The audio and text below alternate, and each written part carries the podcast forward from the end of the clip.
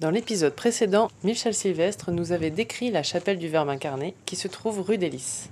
Michel, quelle place avait la rue des Lys dans Avignon à l'époque de la construction de la chapelle du Verbe incarné?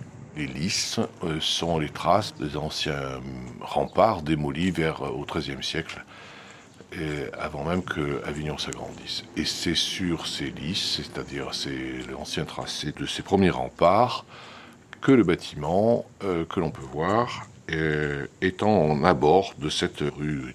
Que se passait-il à Avignon pendant la période de la construction de la chapelle? Alors qu'est-ce qui se passait à Avignon? Au plan architectural, Avignon était un vaste chantier. Un siècle de construction à Avignon a donné un caractère parfaitement classique euh, que l'on voit aujourd'hui la grande période médiévale a été, euh, comme on le disait à l'époque, euh, modernisée. C'est ainsi qu'un grand nombre de façades médiévales ont été modifiées, c'est le cas du temple Saint-Martial. C'est enfin un théâtre de construction et de recherche, classique italianisante, mais surtout de recherche de stéréotomie, l'exercice de l'emploi de la pierre par la construction de voûtes, voûtes plates, voûtes très moulurées.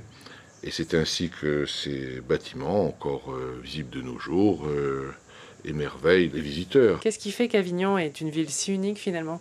Cette ville est exceptionnelle pour plusieurs raisons. Tout d'abord, euh, c'est sa digestion architecturale qui est le reflet d'une longue histoire politique, religieuse, qui s'est largement ouverte à l'Europe, et si euh, des deux grandes périodes que l'on peut retenir d'Avignon, celle des papes, qui quand même s'en vont au XIVe siècle, et puis cette période de l'Altera Roma, c'est-à-dire euh, cette contre-réforme, où là, sur des emplacements déjà existants, la digestion urbaine ont fait que les congrégations ont pu s'installer, et redonner une vie économique, religieuse, universitaire à la cité. En dehors des très connus Palais des Papes et Pont d'Avignon, que faut-il absolument voir à votre avis si on visite la ville?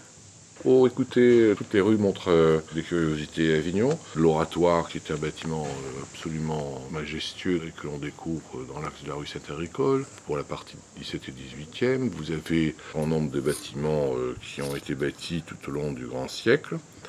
Et on peut aussi voir le siège de l'Académie de Vaucluse, les façades de la chapelle des pénitents noirs, aussi gracieuses que ses décors intérieurs.